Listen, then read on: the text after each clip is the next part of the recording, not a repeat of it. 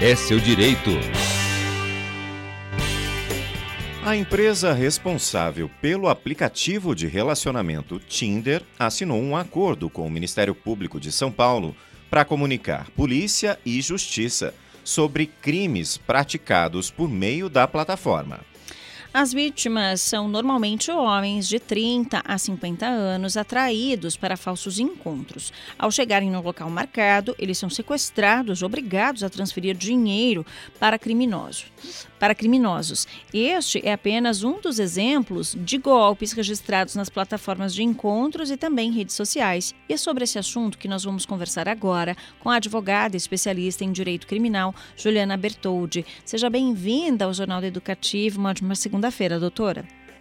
Bom dia, Giovana. Bom dia, Vinícius. A todos e todas que nos escutam. É um prazer estar com vocês nessa manhã gelada, pelo menos aqui em Curitiba. a satisfação é toda nossa, doutora Juliana. Para começar a nossa entrevista, a gente gostaria que a senhora explicasse né, e comentasse quais são esses crimes mais comuns em redes sociais e de relacionamento para os nossos ouvintes ficarem atentos. Legal. Quando a gente olha para essa preocupação especial do Tinder, a gente está olhando para o estelionato. Né? O estelionato uhum. é um uhum. crime extremamente comum na internet e quando a gente olha para esses aplicativos é, como o Tinder, como um outro aplicativo que está muito comum, Vinícius, em especial com as pessoas mais velhas, que chama POF, Plenty of Fish, que é tipo um Tinder também, é um aplicativo para relacionamento. A gente também olha muito para o estelionato, mas nesses casos, para um estelionato que apesar de não tipificado está muito comum, que é o estelionato sentimental ou emocional, como alguns chamam, uhum. que é quando a gente se aproveita dessa certa fragilidade, né, que é quando a gente se coloca nesse espaço de abertura de um relacionamento para então aplicar esses golpes, para então aplicar esses crimes de estelionato. Então, o estelionato com certeza é um dos crimes mais comuns, porque ele vai abraçar também aqueles casos de golpe do Pix, ou até mesmo os golpes de boleto, que são muito comuns, né? Nessa época, uhum. muitas vezes com o IPVA. Então, o estelionato é o, o crime mais comum, assim, na internet. Uhum. E doutora, qual que é a importância de ter um acordo como este, né, que foi firmado entre o Ministério Público e a empresa administradora do Tinder? Porque esse acordo prevê justamente a criação de um canal de atendimento nacional. A gente sabe que a maior parte das plataformas né, e uhum. redes sociais são de empresas internacionais. A gente tem essa garantia de ter um atendimento mais próximo na língua portuguesa. Facilita também tanto o trabalho das autoridades quanto para nós, né, população, consumidores, na hora de fazer as denúncias ou tentar tirar alguma dúvida em relação ao que deve ser feito? Sem sombra de dúvida, Giovana. Hoje, uma das maiores dificuldades com o estelionato que é praticado no ambiente da internet é a gente conseguir identificar quem foi o responsável. Uhum. Porque normalmente eles utilizam é, dessa ferramenta ou dessa estratégia que a gente chama de catfish, né? Que é você se passar por uma pessoa que você não é. Então, seguramente, o sujeito que aplicou o golpe lá nesses casos narrados pelo Tinder, ele não estava ali como é, fulano de tal, né? Ele estava ali como a fulana de tal, uma mulher bonita, atraente, fotos falsas. Então, quando a gente tem um acordo com essas empresas, a gente ganha uma facilidade muito maior em acessar os dados, é, o IP da pessoa que fez essa, essa postagem, identificar o celular, a região, muitas vezes, de onde ela veio porque todos esses dados eles são fornecidos por nós quando nós aceitamos os termos de uso daquele aplicativo. Então, a cooperação do aplicativo é fundamental, porque essas informações demorariam muito tempo para a polícia conseguir, pelos meios que estão disponíveis, né, de acesso ali a esses, a esses aplicativos, às vezes demoraria com é, um pedido de informação, um ofício enviado à empresa, muitas vezes, como vocês mencionaram, a empresa sequer é no Brasil, o que demora muito mais para a obtenção de dados. Então, a gente encurta um caminho significativo com esses acordos para que os aplicativos nos passem as informações e a gente consiga identificar o criminoso. E, doutora Juliana, como que a população pode se proteger?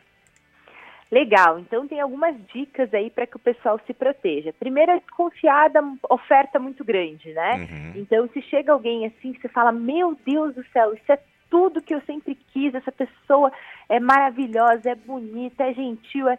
Então, assim, você pega e fala: A gente tem que ter um pouquinho de bom senso, né? Às vezes é uma pessoa assim é, hollywoodiana, né? Margot uhum. Robbie, né? Dando em cima da gente, a gente tem que dar uma desconfiadinha, né? Do, por que será que essa mulher tão maravilhosa, né?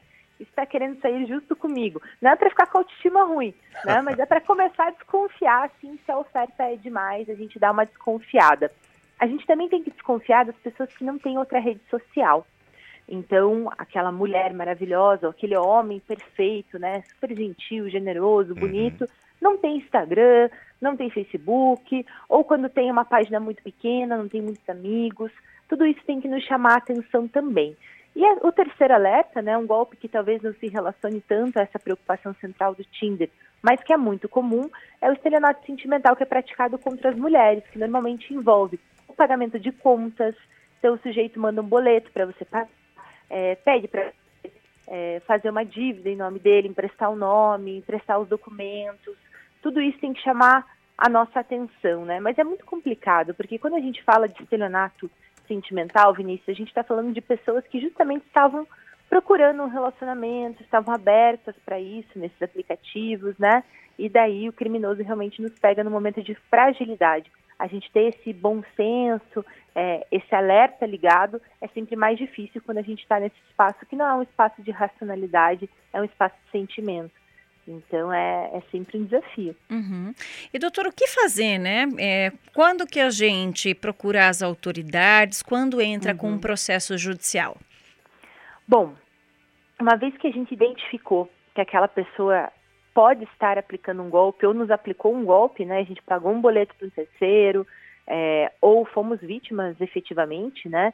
É, dessa espécie de, de sequestro que está acontecendo nesses casos do Tinder, é muito importante a gente buscar as autoridades policiais e fazer o boletim de ocorrência.